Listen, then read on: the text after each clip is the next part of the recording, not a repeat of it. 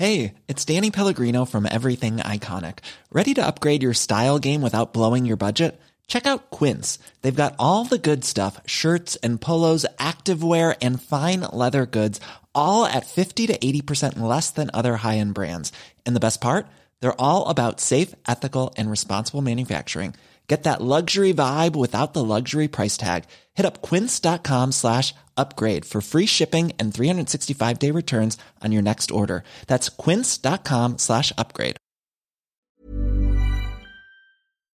Esto es República H, la información más importante de lo que pasa en el interior de la República, con el punto de vista objetivo, claro y dinámico de Blanca Becerril. Hola, muy buenas tardes. Son las 12 del día en punto de este viernes 18 de septiembre de este año 2020. Yo soy Blanca Becerril. Esto es República H y yo por supuesto que lo invito a que se quede conmigo en los próximos minutos porque le voy a dar toda la información más importante generada hasta el momento de lo que ha ocurrido en las últimas horas en el territorio nacional, por supuesto con el asunto del coronavirus que lamentablemente pues todos los días vamos incrementando el número de personas que pierden la vida a causa de esta eh, pues de este virus que nos tiene en jaque a México y al mundo, por supuesto, que también hay información importante de cuántos, cuántos, eh, pues contagiados hay a nivel internacional. Y según la Universidad de Johns Hopkins de los Estados Unidos reporta que hoy en todo el mundo hay 30 millones 221 mil casos confirmados de coronavirus.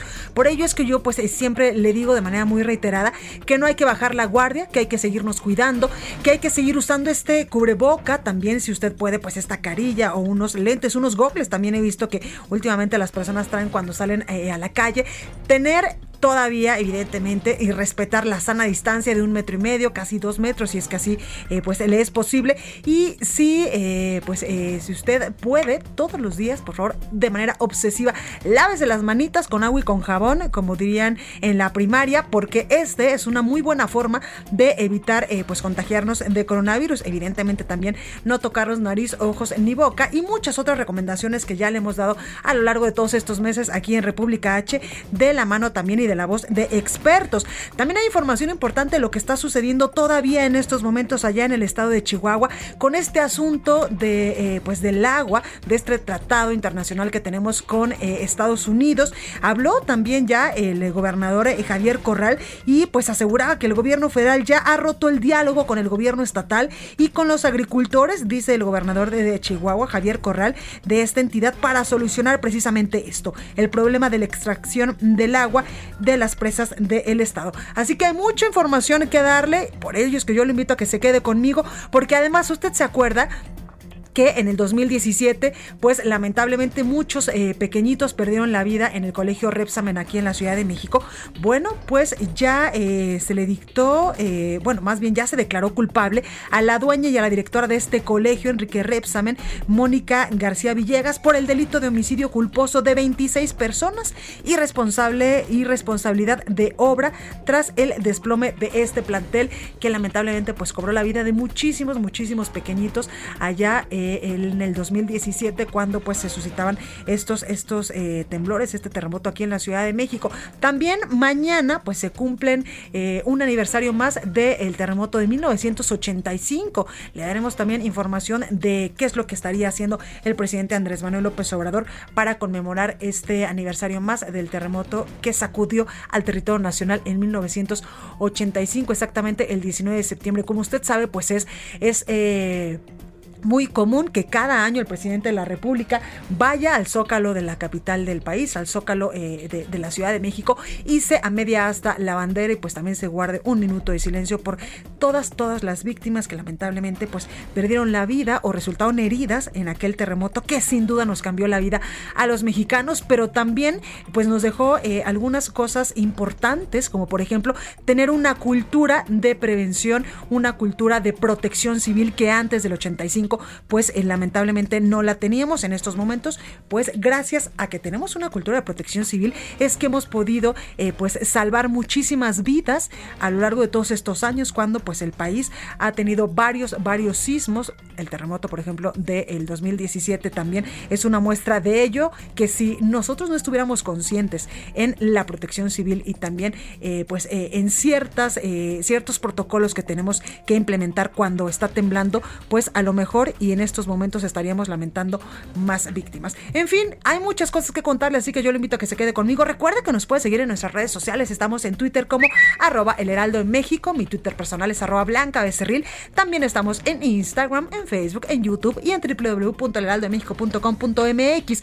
También aquí en la Ciudad de México nos puede escuchar por el 98.5 de FM, en Hermosillo, Sonora 93.1, en Nayarit 96.1. También ya nos escuchamos en Colima por el 104.5, en Monterrey 90.1, también en Guadalajara, Jalisco, en La Perla, Tapatía por el 100.3, en toda la laguna 104.3, allá en Ciudad del Carmen, en Campeche nos puede usted sintonizar por el 101.3, en Tampico, Tamaulipas 92.5, también en Acapulco donde muchos de ustedes pues se fueron a pasar estas fiestas patrias, por el 92.1 nos escuchamos allá, en Villahermosa, Tabasco 106.3, en todo el Valle de México por el 540 de AM y también en Tijuana, Baja California por el 1700 de AM y por supuesto del otro lado de la frontera en Brownsville y en McAllen. Sin más, ahora sí vamos a un resumen de noticias y comenzamos con toda la información. En resumen. A casi tres años del sismo del 19 de septiembre del 2017, este jueves se declaró culpable a la dueña y directora del colegio Enrique Repsamen, Mónica García Villegas, por el delito de homicidio culposo de 26 personas y responsabilidad de obra tras el desplome del plantel. Un juez federal desechó la demanda por daño moral que presentó el ex candidato presidencial Ricardo Anaya en contra del exdirector de Pemex, Emilio Lozoya, por acusarlo de recibir sobornos. Desde Palacio Nacional, el secretario de Seguridad Ciudadana del Gobierno Federal, Alfonso Durazo, informó que en el mes de agosto 21 entidades del país registraron una caída en la incidencia de homicidios dolosos. Escuche. Disminuyó en 21 entidades y aumentó en 11 entidades. Resalto, por ejemplo, Tlaxcala, que tuvo una baja de 34%, Baja Sur de 32%. Bueno, y Alfonso Durazo también indicó que la incidencia de feminicidios ha tenido un incremento de 74 a 78 casos. Afirmó que ya se rompió la tendencia histórica de crecimiento de este delito. La Secretaría de Relaciones Exteriores informó que México planteó a Estados Unidos extender hasta el 21 de octubre las restricciones para los viajes no esenciales en la frontera común como medida de prevención contra el coronavirus. La Secretaría de Salud Federal informó que en México ya hay 684.113 contagios confirmados de coronavirus y 72.179 decesos. A nivel internacional, la Universidad Johns Hopkins de los Estados Unidos reporta que hoy en todo el mundo hay 30.221.000 casos y 946.000 muertes. La farmacéutica rusa Erparm informó que el gobierno de ese país otorgó su aprobación al medicamento Coronavir como tratamiento para pacientes con síntomas leves y moderados de coronavirus. La nota del día. Bueno, pues comenzamos con toda la información y vámonos directamente hasta Chihuahua porque el problema del agua sigue latente. Y es que el Congreso del Estado de Chihuahua sesionó en las inmediaciones de la presa Boquilla, la Boquilla, lugar desde donde hace pues ya dos semanas permanece tomada por productores agrícolas que se oponen a la extracción de este vital líquido. Federico Guevara nos tiene todos los detalles. Federico, adelante. Efectivamente, y buenos días a la reunión del Congreso del Estado el día de ayer en la presa La Boquilla. La presidenta del Congreso, Blanca Gámez Gutiérrez, mostró el respaldo del Poder Legislativo a la lucha de los productores y rechazó la intención de la Guardia Nacional de encarcelar a tres hijos de productores por acopio de armas exclusivas del Ejército. El Congreso del Estado también exigió el retiro de la Guardia Nacional de, de las inmediaciones de la presa de Boquilla, así como que se haga la justicia por el asesinato de Jessica Silva y el ataque contra Jaime Torres. Pero más allá de lo que sucedió el día de ayer, el día de hoy hay más tensión en la zona, ya que los productores agrícolas decidieron bloquear las vías del ferrocarril, es decir, que no pase ningún tipo de, tren rumbo al norte del país. Esto significa que puede haber un desabasto de productos. Eh, la industria maquiladora podrá dejar de recibir sus insumos, los que todos los automóviles que son exportados a los Estados Unidos también este, se pudiesen ver afectados. Esto a raíz de las declaraciones de la delegada de Conagua en el sentido de que se va a atacar a, la que, a lo que ella denominó el huachicoleo de agua, es decir, que van a empezar a la brevedad posible a, irse pozo por pozo por la región, porque sí existe y es una realidad de que hay muchos pozos eh, ilícitos y pues se le puede aplicar esa terminología de huachicoleo de agua. Oye, Federico, pues importante esto que nos dices. Eh, Federico, también preguntarte, ¿qué pasó al final con este congelamiento, descongelamiento de estas cuentas? A ver, las cuentas ya están descongeladas, las únicas que quedan congeladas es la del alcalde de Delicias y la del exgobernador José Reyes Baeza, aunque ya sin embargo este, todo el mundo sabe que es por la investigación de la estafa maestra más que por su participación directa en las protestas eh, en esta región. Claro, oye Federico, qué bueno que lo aclaras porque pues mucho también se rumoró eh, al principio, sobre todo de esta semana, que pues podía tener también una connotación de tratar de calmar eh, pues los ánimos de varios dirigentes estatales que estaban precisamente pues eh, en estas protestas por el agua allá en la presa la Boquilla.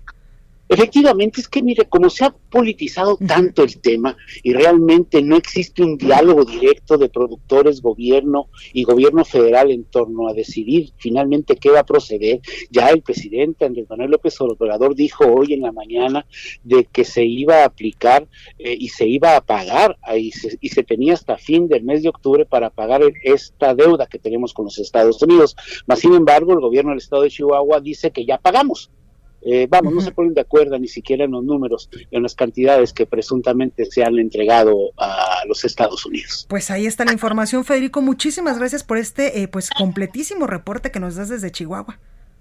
Muchísimas gracias y aquí estamos pendientes. Muchas gracias. Bueno, pues ahí, ahí la información de nuestro compañero Federico Guevara y precisamente el gobernador de Chihuahua, Javier Corral, aseguró que el gobierno federal pues ha roto el diálogo con el gobierno estatal y con los agricultores de la entidad. Esto para solicitar, eh, para solucionar, perdóname, el problema de la extracción del agua de las presas del Estado, tal como nos lo decía nuestro compañero Federico. Escuche. Pero está muy mal informado el presidente. Eh, hagan de cuenta como si cada semana estuviéramos reuniéndonos. De hecho, hoy ya cancelaron toda, todo tipo de interlocución con nosotros. Ya no responden a ningún mensaje nuestro. Ya no hay... Eh, primero, como ustedes deben saber, nosotros pedimos una comunicación directa con el presidente que no aconteció. Luego yo he estado platicando con el único que he podido platicar directamente es con Alfonso Durazo, que es el secretario de Seguridad Pública, no el de Conagua, y ya ni siquiera con Alfonso, porque ya no tenemos respuesta de, de la propuesta que estamos haciendo y es que precisamente el gobernador de Chihuahua, pues dijo, como usted ya lo escuchaba, que el gobierno de la República ha roto el diálogo con el gobierno estatal y los agricultores de esta región centro-sur para buscar una solución en torno al agua de estas presas, además de que no ayuda en nada la narrativa de la federación sobre el conflicto. Así lo señaló el mandatario estatal Javier Corral. Lejos de buscar un arreglo, dijo Javier Corral, el presidente López Obrador ha abandonado al, ha abonado, a la irritación de los agricultores, quienes ha comparado incluso con delincuentes y ha involucrado a la unidad de inteligencia financiera como un instrumento de presión e intimidación, que es parte de lo que también nos decía nuestro compañero Federico Guevara con este asunto del de, eh, congelamiento y después de descongelamiento de estas cuentas. Y también eh, tengo en mis manos un comunicado de eh, la Comisión Nacional del Agua, donde dice el gobierno de Javier Corral está poniendo en riesgo los tratados internacionales y como consecuencia las actividades económicas del estado de Chihuahua. Y es que el delegado de programas para el desarrollo del gobierno federal, Juan Carlos Loera de la Rosa, hizo un llamado a los chihuahuenses a respaldar el Estado de Derecho en la entidad tras destacar que en las acciones para frenar la extracción de agua de estas presas de Chihuahua se encuentra el gobernador Javier Corral que está poniendo en riesgo los tratados internacionales y en consecuencia las actividades económicas del Estado al colocar por encima de los intereses de todos los chihuahuenses su supervivencia política. Qué fuerte mensaje. Dice, eh, dice hoy, eh, pues a través de, de, este comunicado, que pues estas son palabras de una rueda de prensa, dice también el delegado de programas para el desarrollo del gobierno federal, atrás de estas acciones y movilizaciones están intereses políticos y electorales que en una clara expresión de optimismo político han eh, medrado y también pues están utilizando este oportunismo político, han medrado con la situación y manipulado con engaños a una parte de los agricultores, especialmente a los más desfavorecidos de aquella región, dice este comunicado de prensa del el delegado de, de programas para el desarrollo del gobierno federal, Juan Carlos Loera de la Rosa. También indicó, que el gobierno de Javier Corral está poniendo en riesgo las actividades económicas del Estado al eh, color de sus intereses políticos por encima de los chihuahuenses, aliado de los exgobernadores que en determinados momentos causaron daño a Chihuahua, como por ejemplo Fernando Baeza, quien arrebató por la fuerza en los años 80 la voluntad popular de la mayoría de los chihuahuenses y se acomodó por la fuerza en el Palacio de Gobierno y Reyes Baeza, quien ahora mismo está cubierto con la sospecha de hacer malos manejos con el dinero de todos los mexicanos, parte de lo que dice este comunicado, donde eh, pues eh, el delegado de programas para el desarrollo del gobierno federal, Juan Carlos Loera de la Rosa, pues dice que el gobierno de Javier Corral está poniendo en riesgo los tratados internacionales y como consecuencia pues las actividades económicas del estado de Chihuahua. Parte de lo que está sucediendo en estos momentos eh, precisamente allá en, en este estado de la República. Bueno, y vámonos a, seguir con, eh, pues, con otros temas que van un poco relacionados con este. Y es que en la conferencia de prensa de esta mañana desde Palacio Nacional, el subsecretario Alejandro Encinas habló sobre el conflicto agrario que se vive detrás eh, y entre las comunidades de Chenaló y Aldama en el estado de Chiapas, mismo que detonó por el cierre de los pozos. Es un conflicto también que está en estos momentos latente, así como el conflicto de Chihuahua, pues este conflicto de los pozos allá en Chiapas. Escuche. Esto lamentablemente trae una confrontación violenta entre ambas comunidades. Se han dividido comunidades, se han dividido familias y ha derivado en hechos de violencia lamentables, donde a la fecha se tienen eh, registrados 25 pérdidas de vidas humanas. Bueno, y en otros temas, el secretario de Seguridad Ciudadana, Alfonso Durazo, pues informó que en el mes de agosto, 21 entidades del país registraron una caída considerable en la incidencia de homicidios dolosos. Este es un reporte que pues ya eh, de manera eh, pues muy eh, puntual está dando en las conferencias de prensa matutina del presidente Andrés Manuel López Obrador, el secretario de Seguridad a nivel federal y en este momento pues nos habla de la incidencia en homicidios dolosos en el país. Escuche disminuyó en 21 entidades y aumentó en 11 entidades. Resalto, por ejemplo, Tlaxcala, que tuvo una baja de 34%, baja sur de 32%, Guerrero, históricamente con cifras muy altas, menos 23%, Puebla, menos 20%, Veracruz también, un estado eh, históricamente con conflictos, ahora está menos 20%, Ciudad de México, también hay una baja importante, Coahuila, Chiapas, Quintana Roo, Colima también, esto es muy importante. Bueno, pues parte de lo que dice Alfonso Durazo, quien también señaló que la incidencia de feminicidios ha tenido un incremento, lamentablemente, de 74 a 78 casos, pero afirmó que ya se rompió la tendencia histórica del crecimiento de este delito en el país. Bueno, feminicidios, bueno, aquí esta es la tendencia histórica. Vean ustedes, esta es la línea a partir del primero de diciembre. Hay una ruptura y podemos ver que es ligerísimamente a la baja, pero obviamente tenemos que aplicarnos en este eh, tema.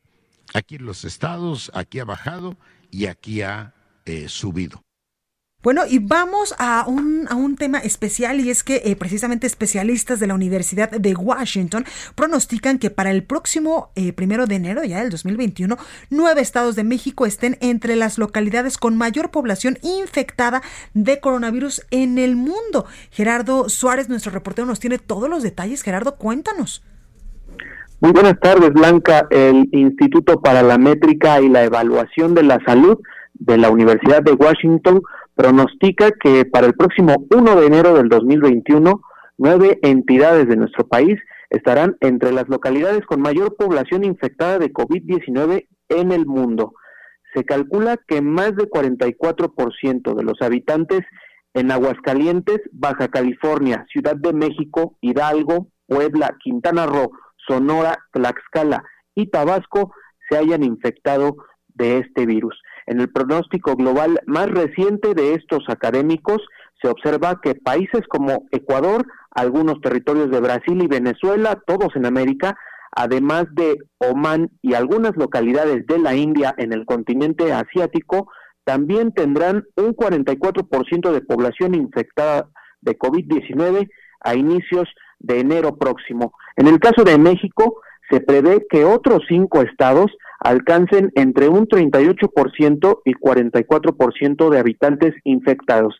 Se trata de Baja California Sur, Sinaloa, Coahuila, Zacatecas y Campeche. Y de manera general, la Universidad de Washington estima que al término de este año, nuestro país habrá alcanzado un rango de hasta 38% de población infectada. Cabe recordar que para alcanzar la, la denominada inmunidad de rebaño se requiere que 70% de la población, 70% de la población o más en un país se haya contagiado y desarrolle anticuerpos para contener la epidemia. Pero bueno, pues también esto implica que pues también tengamos más personas enfermas y fallecimientos. El Instituto para la Métrica de la Universidad de Washington advirtió que en los estados de Durango, Guanajuato y Zacatecas, las autoridades deben reimponer cuanto antes las medidas para quedarse en casa y restringir la movilidad. Esto debido a que en septiembre, en este mes, se ha acelerado la epidemia y podría haber más fallecimientos en esas entidades. Este es mi reporte, Blanca. Pues ahí lo tenemos, Gerardo. Gracias por esta comunicación. Gracias, buenas tardes. Gracias. Y ya que nuestro compañero Gerardo, pues precisamente hablaba del coronavirus y cuáles serán las proyecciones para el primero de enero del 2021, le cuento que desde Palacio Nacional, el director general de epidemiología, José Luis Salomía, pues reportaba que en México hay una reducción del 2% en el registro de casos estimados de personas que han contraído coronavirus, un aumento del 2% en pacientes recuperados y 40% menos muertes. El reporte completo de la Secretaría de Salud señala que en México, pues ya suman lamentablemente 72.170 79 decesos. Escuche. La semana 30 iniciamos precisamente un, descenso, un descenso que ha tenido diferentes velocidades en función de esa, bajada. Hemos tenido este, mesetas, de hecho nos estamos acercando a una nueva meseta entre la semana 35-36. El día de hoy el diferencial para esas dos semanas es de menos 2%. Una noticia importante también y buena para la epidemia es que la presentación de las eh, defunciones también ha mantenido esa tendencia descendente de desde que inició, siendo de un menos 40%. No. Bueno, pues ahí, ahí lo tenemos. José Luis Salomía también informó que el 9 de octubre México debe liquidar el anticipo que solicita la iniciativa global COVAX para el desarrollo y la adquisición de vacunas contra el coronavirus. Escuche. Realmente la siguiente fecha importante para México sería la del 9 de octubre, que es cuando tendría que quedar lógicamente transferido o en su momento eh, eh, liquidado lo correspondiente a los anticipos que se están solicitando para la vacuna. Bueno, pues ahí tenemos esta información de lo que pues en estos momentos el país también está realizando en cuanto a eh, pues adquirir vacunas, en levantar la mano para algunas eh, naciones y evidentemente para ayudar a algunas naciones que llevan pues mucho más adelantadas en estos estudios, en estas investigaciones para tener lo más pronto posible una vacuna contra el coronavirus y así pues poco a poco ir regresando a nuestras actividades normales o a la nueva normalidad como lo ha llamado el gobierno federal, el gobierno mexicano. Y es que usted se acuerda que que también incluso cuando el secretario de Hacienda y Crédito Público eh, eh, estaba en la Cámara de Diputados y fue a entregar el paquete económico para el año fiscal 2021, pues él aseguraba que si no tenemos una vacuna, pues lamentablemente el país no va a regresar de manera rápida a eh, pues a estas actividades económicas y lamentablemente la crisis económica pues podría podría continuar durante varios varios meses más debido a que pues al salir eh, a, nuestros empleos, al salir a nuestras actividades normales, posiblemente podríamos infectarnos de coronavirus. Por eso, en verdad de corazón, no hay que bajar la guardia, hay que seguirnos cuidando, porque como ya lo escuchaba usted en este, eh, pues en este reporte, los especialistas de la Universidad de Washington, quienes pronostican que para el primero de enero del próximo año, pues nueve estados en México están o estén entre las localidades con mayor población infectada de coronavirus en el mundo. Y es que usted se acuerda que incluso, pues, este lunes, eh, varios estados de la República que ya habían estado en color eh, amarillo, pues regresaron a color anaranjado debido a que hubo un rebrote importante de casos eh, confirmados de coronavirus y también de muertes. Por eso, a seguirnos cuidando. Vamos con el sacapuntas de este viernes con nuestra compañera Itzel González. Yo soy Blanca Becerril. Esto es República H. No se vaya, que yo vuelvo con más. Sacapuntas se están poniendo creativos en Palacio Nacional y hay quienes aconsejan al presidente Andrés Manuel López Obrador institucionalizar las rifas de los aviones presidenciales para sortear el equivalente a la aeronave cada 15 de septiembre. Ayer el mandatario lo sugirió. Estamos pensando que para el año próximo vamos a hacer un sorteo también así, o sea, rifas para todo el año. Deslinde oportuno realizó el IMSS encabezado por Zoe Robledo respecto al proceso de relevo en la dirigencia de Morena. El instituto sostuvo que ni su director ni sus funcionarios algunos están involucrados en la elección y quienes afirman que se apoyan algunos. Continúa escuchando a Blanca Becerril con la información más importante de la República en República H. Regresamos. Estamos de regreso con la información más importante de la República en República H con Blanca Becerril transmitiendo en Heraldo Radio. En resumen, el gobernador de Texas, Greg Abbott, envió una carta al secretario de Estado de la Unión Americana, Mike Pompeo, para pedirle que exija a México cumplir con la entrega de agua establecida en el Tratado de 1944. Consejero jurídico del gobierno de Chihuahua, Jorge Alberto Espinosa, informó que una juez federal del Distrito Sur de Florida, en Estados Unidos, fijó la audiencia final de extradición del exgobernador César Duarte para el próximo 10 de noviembre. Manuel Barlet, director de la Comisión Federal de Electricidad, y Luisa María Alcalde, secretaria del Trabajo, firmaron el acta de entrega de documentación y estudios técnicos para el rescate de los restos de los trabajadores que murieron por el derrumbe de la mina Pasta de Conchos. La Fiscalía General de la República imputó por delincuencia organizada a David Ulises Lara, presunto integrante del cártel Jalisco Nueva Generación, quien fue detenido tras el homicidio del juez federal Uriel Villegas Ortiz y su esposa Verónica Barajas. Familiares de los 43 normalistas de Ayotzinapa pidieron al Congreso de Guerrero llamar a comparecer al presidente del Poder Judicial Estatal, Alberto López Celis, para que informe sobre la búsqueda de los videos grabados el 26 de septiembre del 2014 frente al Palacio de Justicia de Iguala, los cuales se declararon como perdidos. Y un juez federal otorgó un amparo que ordena al Congreso de Baja California Sur restituir a los cinco diputados de oposición que fueron destituidos mediante un juicio político avalado por la mayoría de Morena y sus aliados. Entrevista. Bueno, y me da muchísimo gusto saludar en la línea telefónica a Humberto Montero de Alba. Él es secretario de Turismo de Aguascalientes. Secretario, buenas tardes, ¿cómo está? Hola Blanca, muy buenas tardes, saludo a todo tu auditorio. Oiga, secretario, pues cuénteme, se realizó el lanzamiento de la campaña intrarregional Viaja en Corto, pues la cual fue desarrollada por los, siete, los seis estados que integran el Pacto Centro-Occidente por el Turismo. Secretario, cuénteme de qué va y quiénes son estos estados que integran este eh, Pacto Centro-Occidente. Claro que sí, Blanca. Fíjate, a raíz de que firmamos el 5 de agosto el Pacto Centro-Occidente, la semana pasada lanzamos ya las primeras acciones de esta repercusión y una de esas es la campaña Viaja en Corto. Como tú bien sabes, esta campaña está, sí, por el estado de Aguascalientes, Guanajuato, Jalisco, Querétaro, San Luis Potosí, Zacatecas, esta, esta región centro-occidente eh, de aquí de México, estamos impulsando con el único objetivo de reactivar la economía. Estamos impulsando una, una campaña creativa, novedosa, muy fresca, que se llama Viaja en Corto, donde podamos, digamos, donde le estamos poniendo a, toda la ciudadanía, en especial a los 22 millones de mexicanos que habitamos estos seis estados, para que tengan un lugar donde puedan conocer los atractivos turísticos de esta región. Tenemos varias plataformas. La primera plataforma donde pueden conocer todas las acciones de esta campaña es viajacentro.méxico, donde puedes ahí ver todas las actividades, restaurantes, bares, qué, qué, qué, qué experiencias puedes decidir a través de la otra plataforma de experiencia MX, una experiencia donde tú puedes buscar en algo en particular y ahí mismo te relaciona dónde puedo hacer tu reservación. Digamos, lo que estamos impulsando es una campaña fuerte, constante, donde puedas promocionar lo mejor de estos seis estados. Tenemos turismo de turismos deportivos, turismos de, de, naturaleza, tenemos el turismo de negocios, el turismo religioso, tenemos haciendas, ex haciendas, por el turismo cultural, hay, hay ciudades patrimonio, tenemos playas, lo que es allá en Jalisco, digamos, estamos complementando para dar una mejor oferta y sobre todo impulsar los viajes cortos en, en, en turismo carretero. Claro. Oye, eh, secretario, qué importante esto que nos dice, porque por ejemplo aquí de la Ciudad de México a eh, pues Aguascalientes es corto el viaje a Guanajuato también, a San Luis Potosí incluso, hasta Zacatecas y también importante porque cuando uno viaja por carretera, pues va también puebleando. Sí, la verdad es eso, que en un solo viaje puedas tener varias experiencias.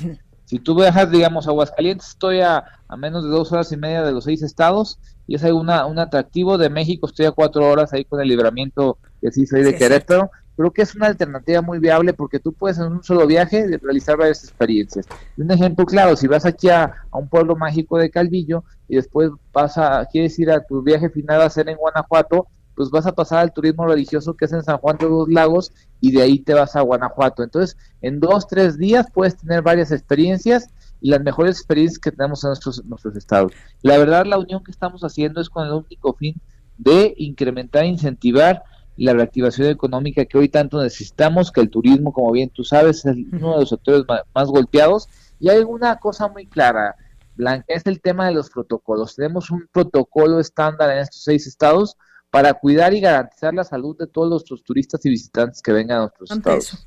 Qué importante esto que nos dice, el eh, secretario, porque pues mucho yo lo he dicho, incluso que este año 2020 pues será literalmente el turismo nacional, el turismo doméstico que eh, pues tenemos que eh, pues darle un empujoncito y muchos de nosotros que estamos acostumbrados no sé igual el fin de año salirnos irnos a otros eh, países pues en este momento es un buen momento precisamente para empezar a conocer y a reconocer nuestro país. Y con base en eso que usted nos dice secretario también importante que pues tengamos la, la, tranquilidad de que a cualquier destino que vayamos en territorio nacional pues vamos a estar seguros porque ustedes las autoridades están cuidando pues todos estos protocolos sanitarios para evitar la propagación de este coronavirus.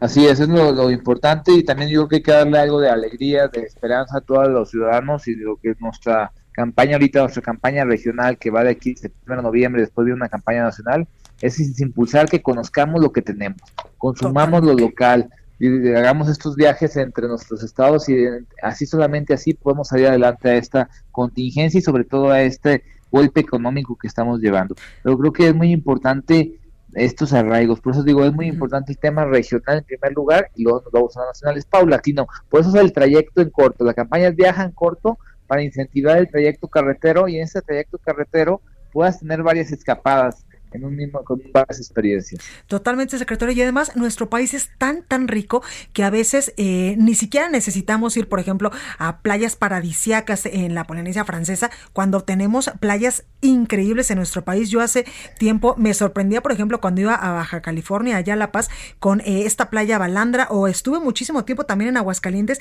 y las cosas que uno ve eh, culturalmente hablando en Aguascalientes son inmejorables. Sí, la verdad yo creo que la, los temas naturales que tenemos en nuestros estados es, una riqueza, es un, es un, es algo propositivo y positivo. La verdad muchas veces los pocos pequeños rincones que tenemos son algo que no ocupas viajar de un país a otro, sino realmente conocer lo que tenemos. Y creo que la promoción que hagamos todos los mexicanos y todos por, por México, eso nos ayudará a que pronto salgamos adelante. Creo que lo que requieren las familias y todos los mexicanos ahorita es un lugar de, de esperanza, de esparcimiento eh, con todos los protocolos necesarios para que tengan la salud, porque también conozcan la riqueza que tiene México. Creo que esta, seis estados le apuestan mucho a México. Te comento, los seis estados tenemos 32 pueblos mágicos que representamos el 27% de los 122 que hay en México. Tenemos playa, tenemos turismo cultural, tenemos eh, ciudades patrimonio de la humanidad, tenemos la, eh, el enoturismo, el, la ruta del vino que aquí en Aguascalientes acabamos de lanzar con mucho éxito y con mucha infraestructura y sobre todo con mucha calidad. Los cinco de los seis estados tenemos uva. Creo que es algo, un atractivo distinto que puedan conocer, que sepan que esta región centro-occidente está, está llevando todos los mecanismos y todas las medidas para recibirlos y que su eh, próximo viaje vengan aquí a nuestros estados a, a conocer tanto la gastronomía que también el buen gusto se empieza por, por el alimento, pero también toda la infraestructura turística que tenemos. Totalmente, secretario, también es válido, es válido decirlo que pues en estos momentos, después de tantos meses de un confinamiento, de esta emergencia sanitaria, de seguir al pie de la letra todos los protocolos, también emocionalmente necesitamos salir, distraernos un ratito, por lo menos un fin de semana, una semanita, y qué mejor que hacerlo por carretera en estos seis estados del país eh, a través de esta campaña Viaja en Corto. Así, eso es muy importante. La verdad, seis meses que ya llevamos en esto, el tema de la salud mental es muy importante y también el tema de salir con tu familia, con las medidas es muy importante. Por eso la preocupación y ocupación de los de los gobernadores de impulsar y apoyar en todo momento esta campaña Viaje en Corto es eso, dar un tema de alegría, esperanza a la, a la ciudadanía, a estos 22 millones de ciudadanos que habitamos en ello, para que vean la riqueza que tenemos, que nos ayuden a promoverlo para recibir a todo México y a todo el mundo. Pues ahí lo tenemos, Humberto Montero de Alba, secretario de Turismo de Aguascalientes. Muchas gracias por esta comunicación y mucha suerte con esta campaña. Muchísimas gracias Blanca, gracias por el apoyo estamos ahí en comunicación. Cualquier cosa no dudes y te esperamos pronto eh, aquí en Aguascalientes para que, que sigas promoviendo el buen estado que tenemos. Cuenta con ello, secretario, gracias. Gracias, buena tarde. Bueno, pues vamos con más información y vámonos ahora hasta Sonora porque la gobernadora Claudia Pavlovich reconoció a las alcaldesas y a los alcaldes de este estado de la República por su esfuerzo y unidad durante toda esta contingencia sanitaria. José Ríos, adelante, ¿cómo estás? ¿Qué tal, Blanca? Buenas tardes y saludo con gusto a ti y al auditorio que nos escucha por República H en el Heraldo Radio. Y pues bueno, para informarte que la gobernadora de Sonora, Claudia Pavlovich, reconoció el esfuerzo de las alcaldesas y alcaldes de los 72 municipios de la entidad, quienes en la última semana rindieron su segundo informe de actividades. En un mensaje emitido en redes sociales, la gobernadora resaltó el esfuerzo de las y los presidentes municipales durante esta contingencia por COVID-19, ya que han demostrado un fuerte compromiso con la gente y han colaborado en equipo con el gobierno del estado para su debida contención. Vamos a escucharla. Quiero aprovechar para agradecerles muy sinceramente su compromiso con la gente, porque en medio de la pandemia logramos hacer equipo y construir un frente común para proteger la salud de nuestros ciudadanos. La sonorense destacó que las condiciones que impuso la pandemia han obligado a todos a cambiar la forma en la que se trabaja, en la que se vive y sobre todo en la que se atienden las demandas y necesidades de la población para retomar el camino hacia el crecimiento y liderazgo nacional. Escuchemos. Pero a Sonora y a los sonorenses nada se nos ha dado fácil. Hemos superado retos complicados, siempre dando el extra, siempre dando la cara, siempre enfrentando la adversidad. La gobernadora sonorense mencionó que en cinco años de su gobierno ha recorrido por cinco ocasiones el Estado y ha trabajado de la mano con las alcaldesas y alcaldes a fin de mantener el compromiso con la gente en sus ejidos, barrios y colonias. También aseguró que confía que gobierno y ayuntamientos sabrán superar este nuevo reto como lo han hecho hasta ahora. Este es el informe que te tengo. Buenas tardes. Pues ahí lo tenemos, José Ríos. Gracias. Y vámonos hasta Guadalajara, Jalisco, con nuestra compañera Mayeli Mariscal, porque el regreso a clases presenciales allá en Jalisco está preparado en un plan llamado Ruta a la presencialidad que prevé pues tres etapas. Cuéntanos, Mayeli, ¿de qué va? Hola, mi Maye, ¿ya me escuchas? Bueno. Hola, Maye, adelante, ya te escuchamos. Hola, ¿qué tal? Blanca, muy buenas tardes, buenas no, bueno. estamos teniendo problemas con nuestra compañera Mayeli Mariscal desde Jalisco, quien eh, pues nos va a platicar exactamente de cómo viene este plan para regresar a las clases, a las clases, perdóname, presenciales. Mayeli, ¿ahí ya nos escuchas bien? No, en unos minutitos más regresamos con nuestra compañera Mayeli Mariscal. Mientras tanto, yo le comento que a partir de lunes se podrán realizar actividades individuales al interior de los gimnasios, esto aquí en la Ciudad de México, que deberán ofrecer ventilación con un aforo máximo de 30%, tanto de empleados como de usuarios y con una cita previa, acaba de anunciar esta mañana eh, eh, eh, la secretaria, no, la jefa de gobierno de la Ciudad de México y también indicó el director de la Agencia Digital de Innovación Pública, José Antonio Peña Merino que no se permiten clases de más de una persona en salones cerrados. Aunque el número de personas hospitalizadas ha disminuido aquí en la capital del país, seguirá en semáforo naranja toda la próxima semana, así lo informó la jefa de gobierno Claudia Sheinbaum. La mandataria expuso que en los gimnasios y en toda la ciudad debe usarse el cubrebocas, esto sí, por favor, aunque eh, cuando se han reabierto actividades, subrayó la jefa de gobierno, el número de casos no ha aumentado y por el contrario ha disminuido con base en el sistema de monitoreo seguido. Por ello es que eh, pues eh, se ha tomado la decisión de reabrir los gimnasios con ciertas medidas, con un aforo incluso limitado aquí en la capital del país. Mayeli, ya nos escucha, regresamos contigo a Jalisco. Hola, ¿qué tal Blanca? Muy buenas tardes. Ahora sí ya los escucho perfectamente. Muy buenas tardes también al auditorio. El día de ayer Enrique Alfaro Ramírez, el gobernador de Jalisco, presentó la ruta de regreso justamente a las aulas, esto para las actividades de educación básica y media superior por supuesto con el aval de la Mesa de Salud y la Mesa de Educación, se aprobó justamente este modelo que establece tres etapas en esta ruta de regreso a la presencialidad, a las aulas. La primera en estos momentos ya está iniciada, que es justamente la implementación de clases a distancia. La segunda, que se, se plantea podría eh, entrar eh, 15 días antes de que inicie, estarían dando el anuncio oficial el gobierno del estado y eh, lo que implementa es que acudirían a las aulas el 50% de los alumnos de cada grupo, el resto del grupo se quedaría en casa con tareas eh, proporcionadas por los profesores y en esta etapa las horas de clase nivel escolar serían reducidas. 2.5 horas para alumnos de preescolar, 3 horas para alumnos de primaria y 4 horas para alumnos de secundaria. Y eh, como te comento también, pues de acuerdo con las cifras oficiales, el 1.5%, es decir, 944 de los casos registrados en Jalisco de COVID, eh, se presentó justamente en el grupo de 0 a 15 años de edad.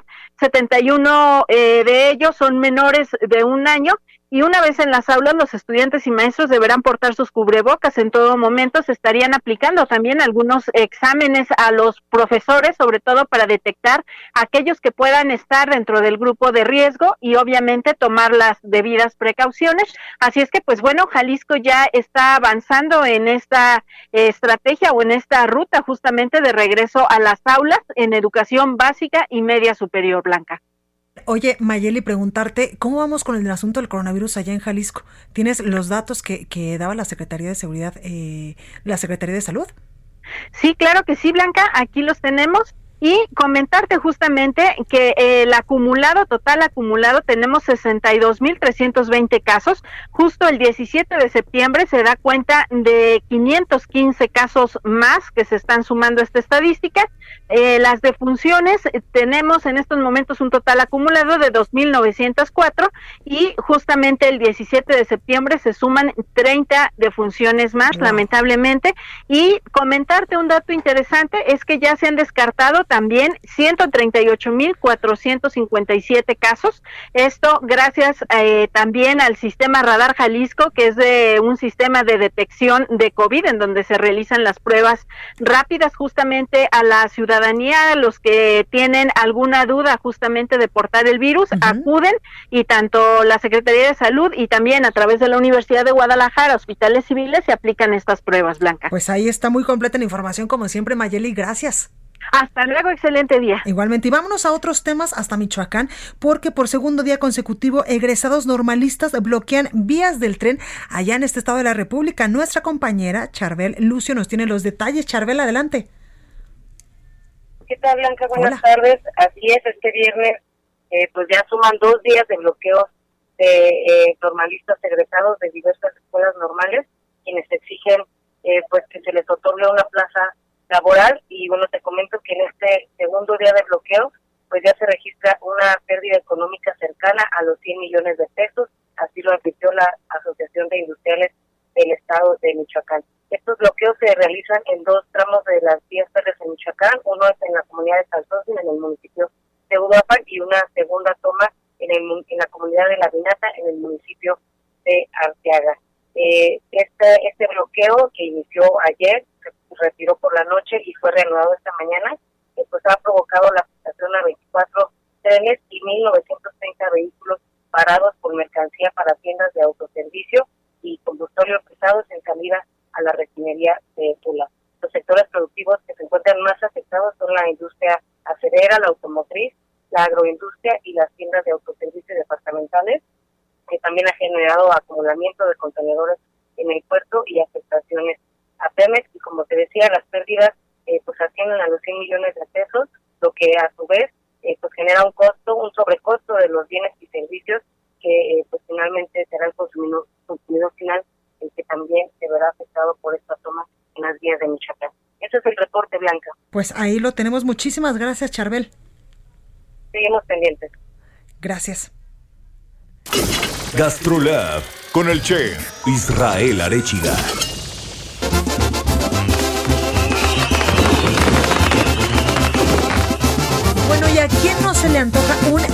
Delicioso aguachile? Bueno, pues el chef Israel Arechiga nos va a platicar hoy sobre la gastronomía del estado de Sinaloa, que chef, yo solamente espero el día viernes a las 12.45 del, de- del día para saber, pues, de qué me estoy perdiendo en la República Mexicana por estar pues aquí en la Ciudad de México que no puedo ir a degustar esos deliciosos platillos que tú siempre nos cuentas. ¿Cómo estás? Hola, mi querida Blanca, ¿cómo estás? Hola a todo el auditorio. Pues ya lo dijiste, ya sabemos que el viernes cada 15 días, cada, cada 15 días es el espacio de los dragones, el espacio de los, que- de los que nos gusta comer. Y bueno, pues hoy tenemos un estado muy, muy, muy particular que a mí me encanta, que yo me declaro fan de la comida, y es Sinaloa. Ya lo dijiste bien, el aguachile es una delicia, pero no solamente tienen aguachile, ¿eh? Sinaloa es un estado, pero multicolor, es un estado con mucha, mucha gastronomía, con mucha variedad. Y, y entre esos datos, nada más para que tengan una idea, Sinaloa es consider- considerado el granero de México. Se, eh, se producen aproximadamente 6 millones de toneladas de maíz al año. Nada más para que se den cuenta que aparte de, de- de los ostiones, aparte del callo, aparte del callo de lubina, aparte del aguachile, tenemos, bueno, granos y hay, hay, hay una variedad importantísima de productos, ¿no? El tomate, ya sabemos que también es un estado tomatero. Y, y bueno, volviendo al tema del aguachile, yo me acuerdo mucho de un viaje que hice hace un par de años, mi querida Blanca, a un lugar llamado Celestino Gasca. Y en ese lugar llegué a Celestino Gasca y tal cual en la playa iba un señor con un costal saliendo del mar justo con las conchas frescas y comerse un ostión recién salido del mar del Pacífico mexicano es probablemente el paraíso. Y yendo al tema de aguachile, Oye, chef, y ahorita que dices de los lugares maravillosos que tenemos allá en Sinaloa, yo me acuerdo en muchas eh, ocasiones cuando he andado de gira, pues eh, siguiendo candidatos y estas ondas, que fui a Mazatlán, me parece que está en Villa Unión, el Cuchupetas, este eh, pues eh, lugar emblemático donde qué delicia los mariscos. Y el agua de la- cebada, bueno, ¿qué te cuento? Justo eso te iba a decir, las bebidas también, el agua de cebada, el agua de nanche, el tejuino. Sea, realmente Sinaloa tiene mucho que ofrecernos. Ahorita que tomaste el, el tema político, pues también recordemos cómo inicia el taco gobernador, ¿no? Por un Ah, gobernador claro. que llega que llega a comer a uno de esos famosos restaurantes. ¿Era la de Bastida? región. Así es, era la Bastida. Y entonces en el año 2000, justo en el año 2000 llega y, y, y le ponen, o él mismo bautiza el taco en, en- en su Sí. honor, bastante modesto.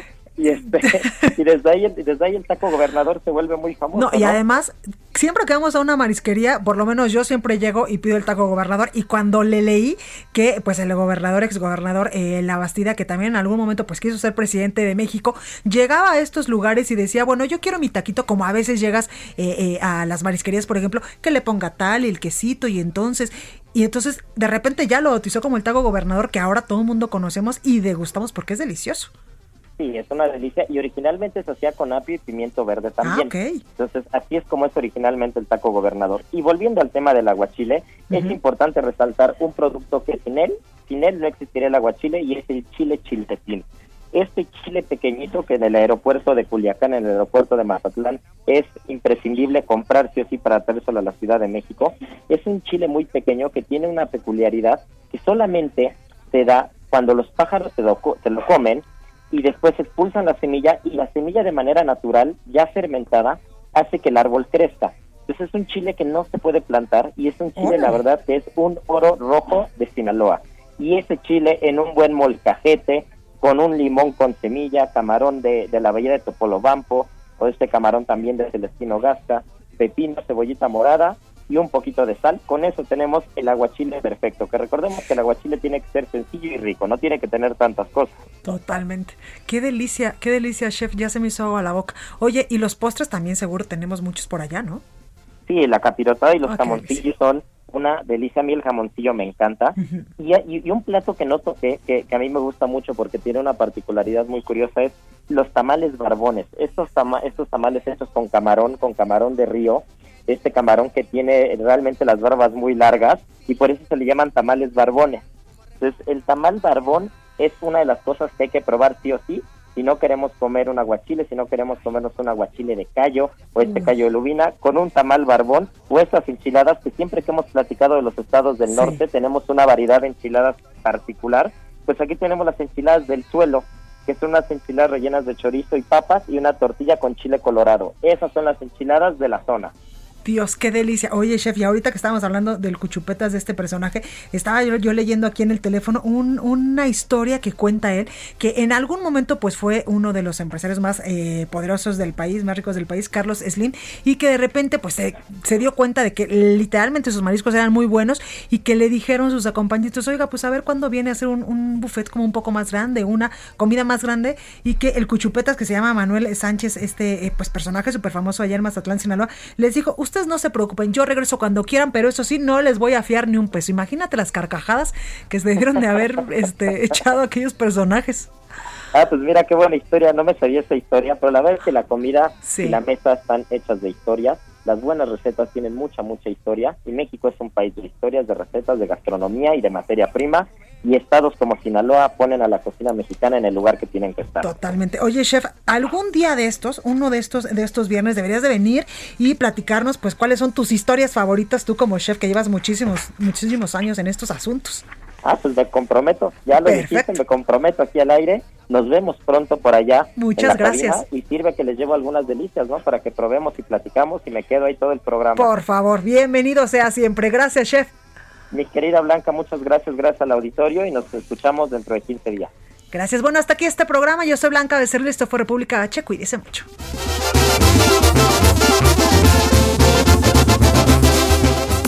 Esto fue República H, la información más importante de lo que pasa en el interior de la República, con el punto de vista objetivo, claro y dinámico de Blanca Becerril. Continúa escuchando Heraldo Radio, donde la H suena y ahora también se escucha. Una estación de Heraldo Media Group. Heraldo Radio.